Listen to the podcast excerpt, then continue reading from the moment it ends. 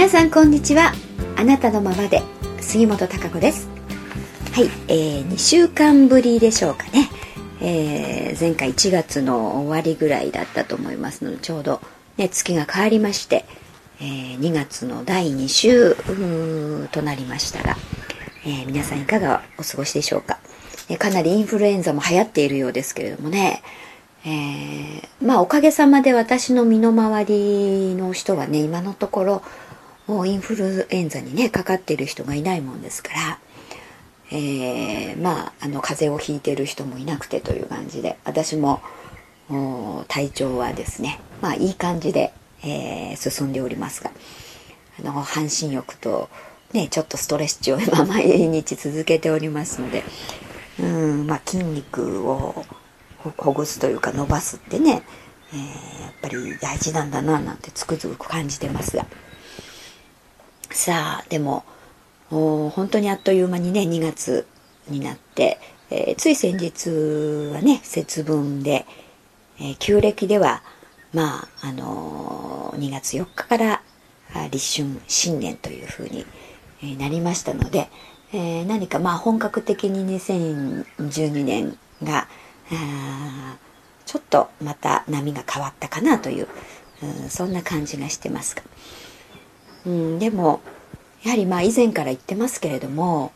今までの考え方、うん、これが当たり前、えー、世間的に一般的に、えー、常識とうん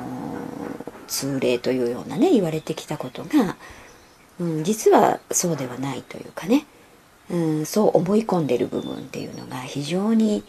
えー、多かったんだなということがあいろんなことがね露呈してきたり、えー、真実が明らかになったり、えー、ということで変わってきているという感じだと思います。ですからまあ本物ね真実に沿った生き方そういう生き方に移行しているこう21世紀に、えー、どんどん、うん、それが加速してきてると思いますけれどもねですからこう一般的に広まっているとか知られているとかね、えー、そういうあの常識といいますかねっていうそのそれがまあ真実とは限らないということが 非常にあの多いですよね。で、うん、からその辺でやっぱり知らないままにね、えー、それが当たり前とかそれが正しい真実であると思い込んで、えー、こう来てしまっている進めてしまっている。そして気がついた時には何かあちょっと悪化状態、うん、になってしまって蓋を開けたらびっくりみたいなね、えー、こんな風だったの？みたいな、うんことって、えー、かなり今の時代多いかなと思いますね。で今あのー、私のところではねプラネットでは、まあ、グリーンプラネット事業部という農業に去年の3月から取り掛かってますけれども、えー、農薬そして無肥料というあの自然体のね生態系、まあ、微生物そういったものにお任せして、えーまあ、人間はねその自然という作物という観点からなるべくね視点を見て人間寄りにならないように、えー、その生態系を生かした土の状態を作ることによって本来の美味しい健康な野菜を作るというね。うん。あのそういうやり方をこうずっと進めてきてるわけなんですけれども。ですからこう農業やってくるとねやっぱり今まで知らなかったこと、うん、っていうことが非常になのかたくさんありますねやっぱり、うん、やりだしてみてあの知ることってすごく多いんですよ。で、まあ、その中の一つにですねつい先日あの私のフェイスブックの方にはね、まあ、ちょっと長い文章になりましたけれどもそれでもかいつまんで書いたんですが、えー、その硝酸体窒素というね、えー、野菜特に葉物に含まれている、えー、人体にとっては、まあ、害にしかならないという、あのものですけれどもうんそれを取ることによって、まあ、どんな害があるのかみたいなね。うん。そんなようなこともうちょっと書いたら結構反響がありましてね、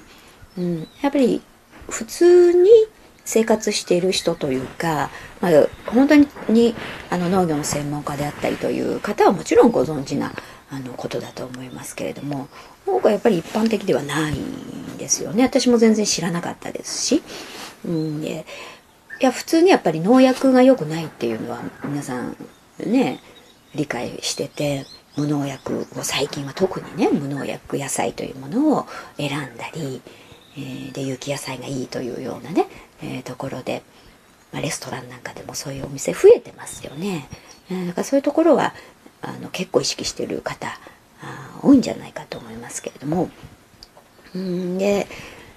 私はだからまあちょっと前というか、まあ、こうそれをやりだしてね野菜がどう育つのかっていうところその摂理というものを知るにつれてその硝酸体窒素というのがどういうものかということをね、えー、知ることになったんですがあの、まあ、作物植物野菜というのはね、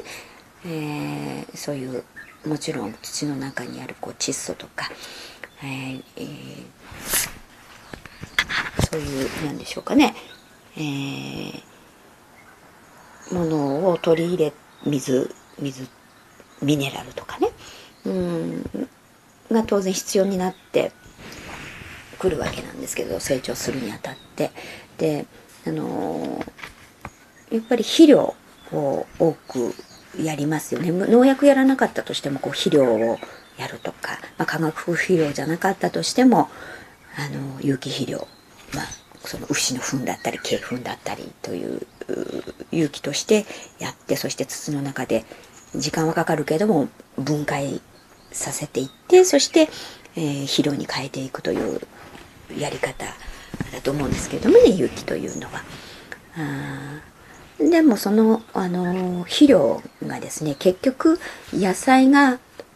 あのその分解そういうものをね物質を分解し土の中でこう分解して、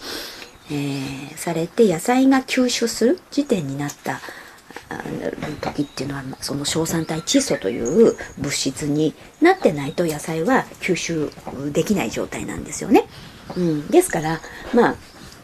化学肥料であれ有機肥料であれその状態になるなって硝酸体窒素という状態になるのはどっちの肥料にやったとしても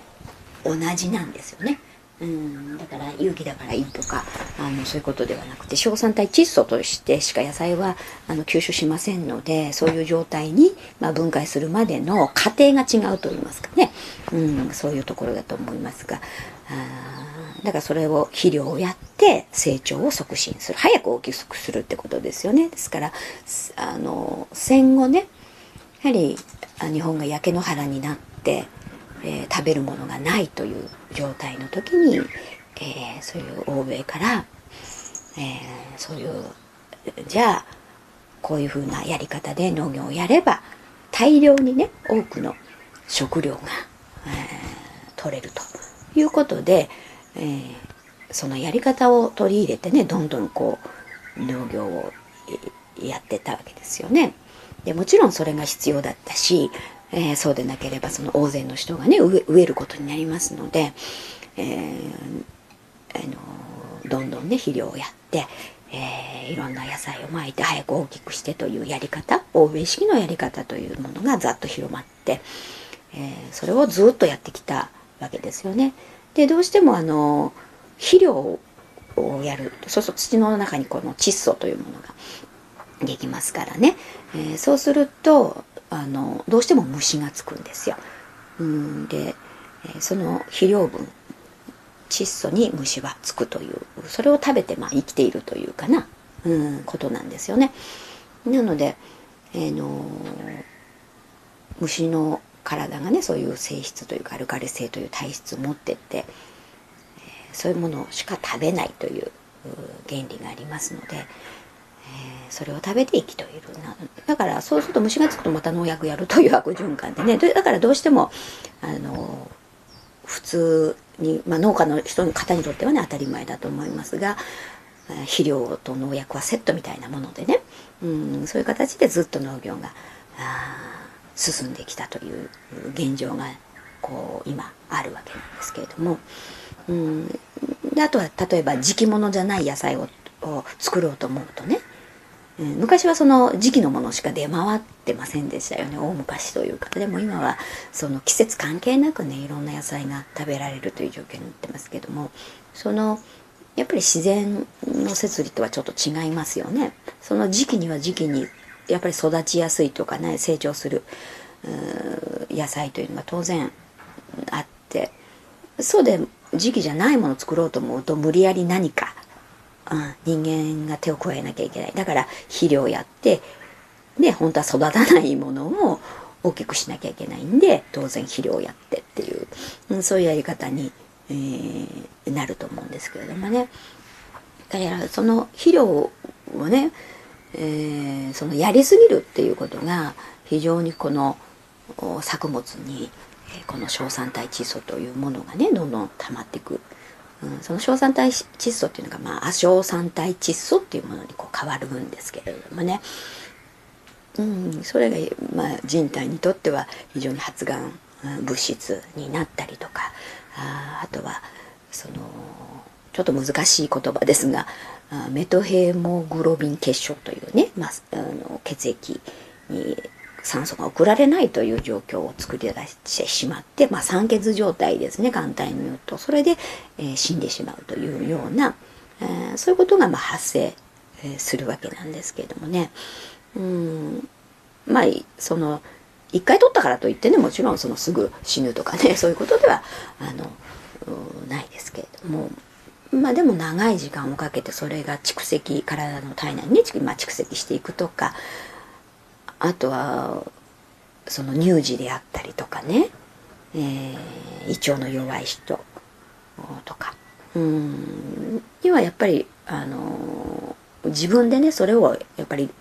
まあその毒が入ってくるわけですから体の中に、えー、その毒を分解するとかあっていうね機能がやっぱり低い。人にとっては非常に良くないわけですよね。うん。だから人間の体質っていろいろですから当然ねだから同じ環境にいたってね風邪ひく人ひかない人いるわけですからそれと同じことですが免疫力が低下していれば当然病気もねなりやすいという状況になるでしょうし、え、だからそれはまあ個人差があるでしょうがね。うん。でもそのいうあの硝酸体窒素っていうのがねこう長年えー、その日本の状況の中ではね、まあ、そうやって大量に植物を安定したあ状況環境でねこうあの提供できるっていうその生産ラインを作ったり、えー、消費者にこの流通させるっていうのを作り上げるためには、まあ、その肥料をあの肥料と農薬を使ってね作物を育てるまあ、コストパフォーマンスとかねそういう時にも、えー、大量に同じようにこうあ作る、うん、早く大きくする、ね、葉も立派に育てるみたいなそういうためにはどうしても肥料がいるというふうでねであのー、どうしようもないというかね、うん、それが当たり前として農業当たり前としてずっと進めてきたんだと思います。まあそれ農業とかが中心になってねそうやってきたんだと思うしだからそれが当たり前。うん、なので普通に考えたらあの今まで農業やってこられた方もそうだと思うし、うん、肥料やらなかったら育たないよっていうのがまあ当たり前であり常識でありかあのそれ以外は考えられないというそういう概念が根付いてえー、いると思うんですね。うん、だけどまあ私みたいなあのその農業やったことない素人っていうのはね、うん、でもちょっとその違うんじゃないかみたいなね、うん、そういう今までそそれに浸ってませんし知りませんからね、えー、ですからそうじゃなくてやれる方法あるんじゃないかみたいなねところから、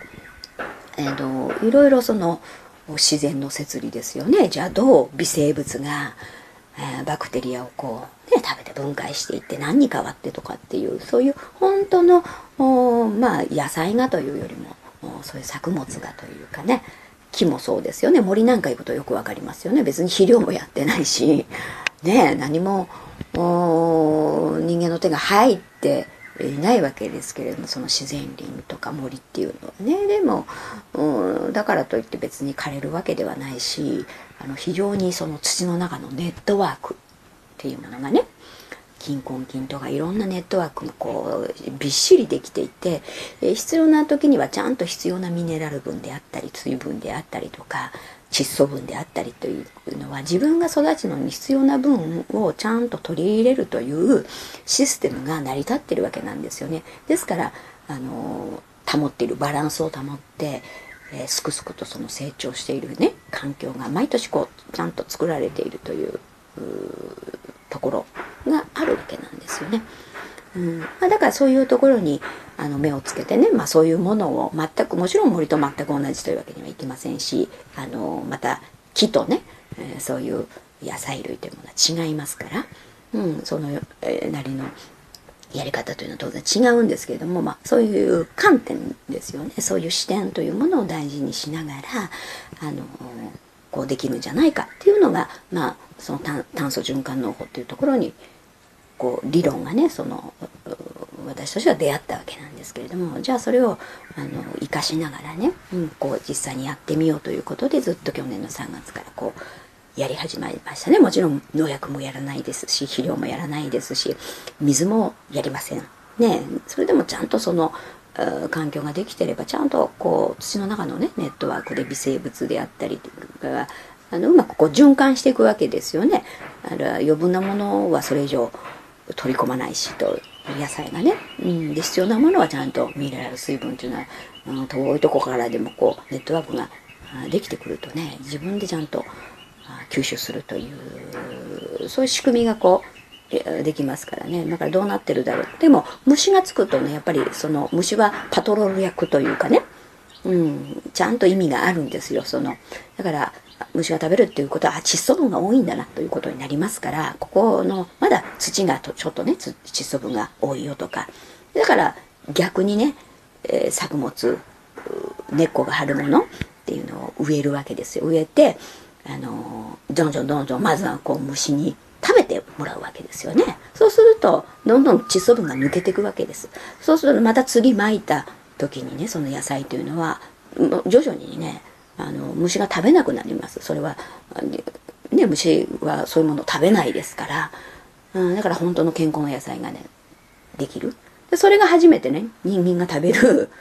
ねものですよということなんです虫が食べる野菜ではない。ねだから窒素分が多いそういう窒素過多になってるものっていうのはね虫が食べる、うん、っていうものでしょ。だからうん、虫がつくから農薬まくみたいな悪循環になってますけれどもやそうではなくってでも一度やっぱり農薬まいてしまったりあのその窒素分が多くなりすぎてしまうとやっぱり土がそういう状態になっちゃうのでね農薬まかざるを得ないというふうになっちゃうんですよね。うん、で農薬まいちゃうとその土の中にとっての必要ないろいろなね、うん、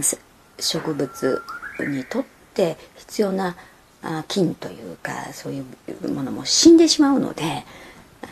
そのネットワークができないわけですよね。うん、で狭い範囲の本当に根っこのそのね作物が終わってるちょっとの範囲でしか のものしかこう吸収しないみたいになりますからねその中の広いネットワークができませんので、うん、そうすると作物育たないということになるんでそうすると肥料やらざるを得ないということになるでしょ。うん、そういうふうにして、まあ、土の中のね状態もどんどん変わってきてしまうということにになってきたと思うんですがただその辺がやっぱり、まあ、本来のね状態っていうものに戻してい、えー、ってあげればね本当は健康な、えー、ね美味しいえぐみのないそのやっぱりほうれん草のえぐみの味っていうのはやっぱりその硝酸体窒素の味なんですって。それが味がする。っていうね苦い。だから食べてみると分かるんですよね。あこれすごく苦いってなると硝酸体窒素が強いということですよね結局。で妙に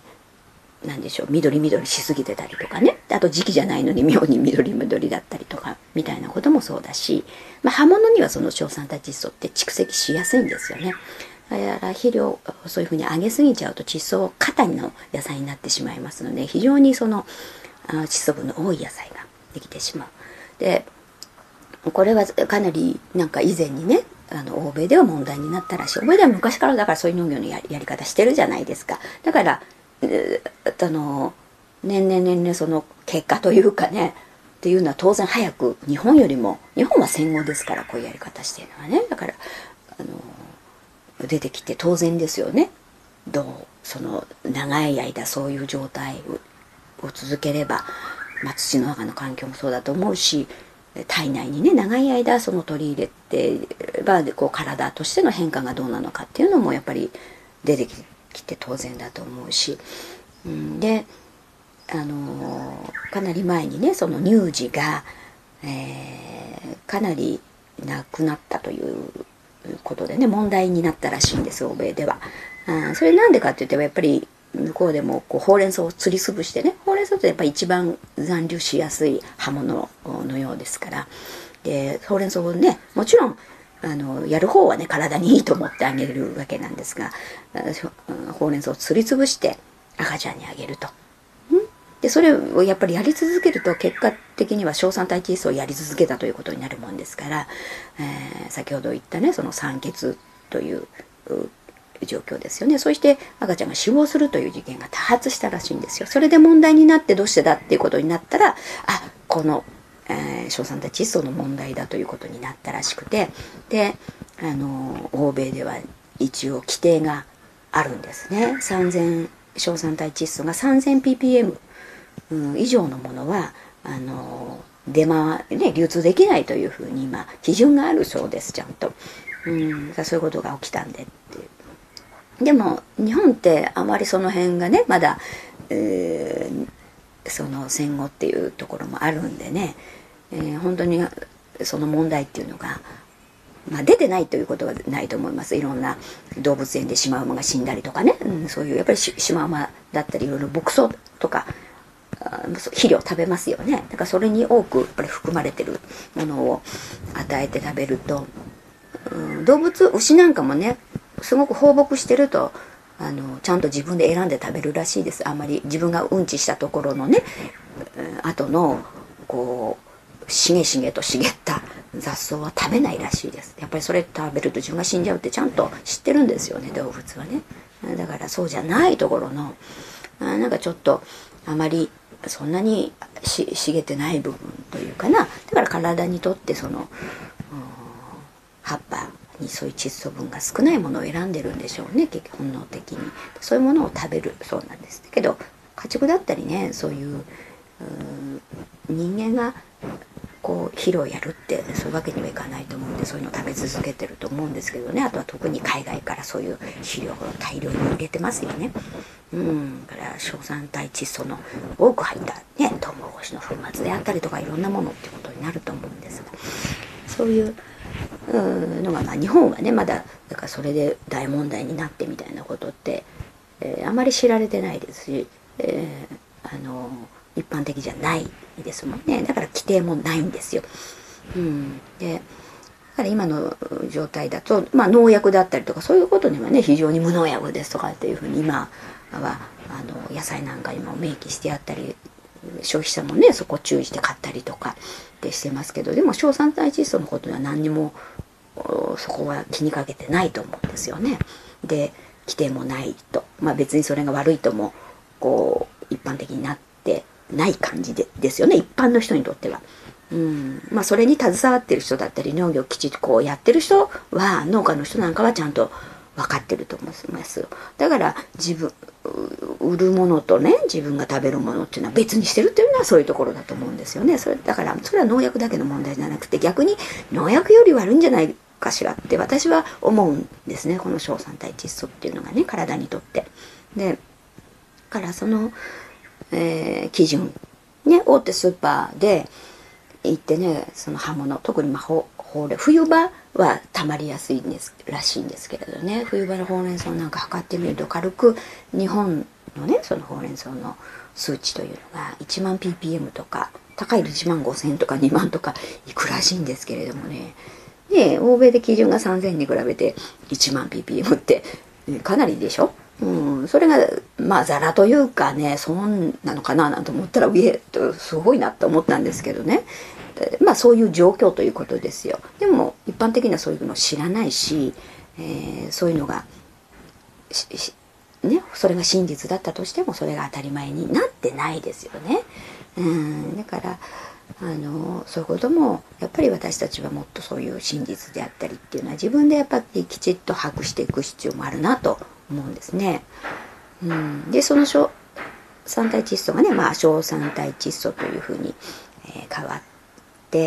まあ、体内に入ってね。でタンパク質と結びつくとニトロソアニンという発がん物質に変わるそうなんです。これがかなり強烈らしいんですけれどもね。それから大腸がんとか増えてるのはなんかそういうことがね関連してるんじゃないかと思うんですよね。欧米では大腸が多いですよね。で欧米やっぱり生野菜にステーキみたいな感じじゃないですか。だからもろねあのー、小酸体窒素のたくさん入った生野菜えーと、お肉のタンパク質っていう食べてれば当然大腸なんかが増えて、えー、くるのかなってそれ当然の結果なのかななんて私はねふとこう思ったんですけれどもでもそれに今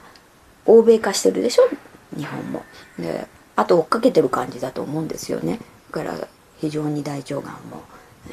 この近年ね増えてきているし、まあ、戦後からこう言ってね30年とかって見てるとちょうどねだんだんその、えー、歪みといいますかあのツケが出てきてもおかしくないちょうどその時今ですよね。だからだんだんそれが現れ始めてると思うんですよ。だから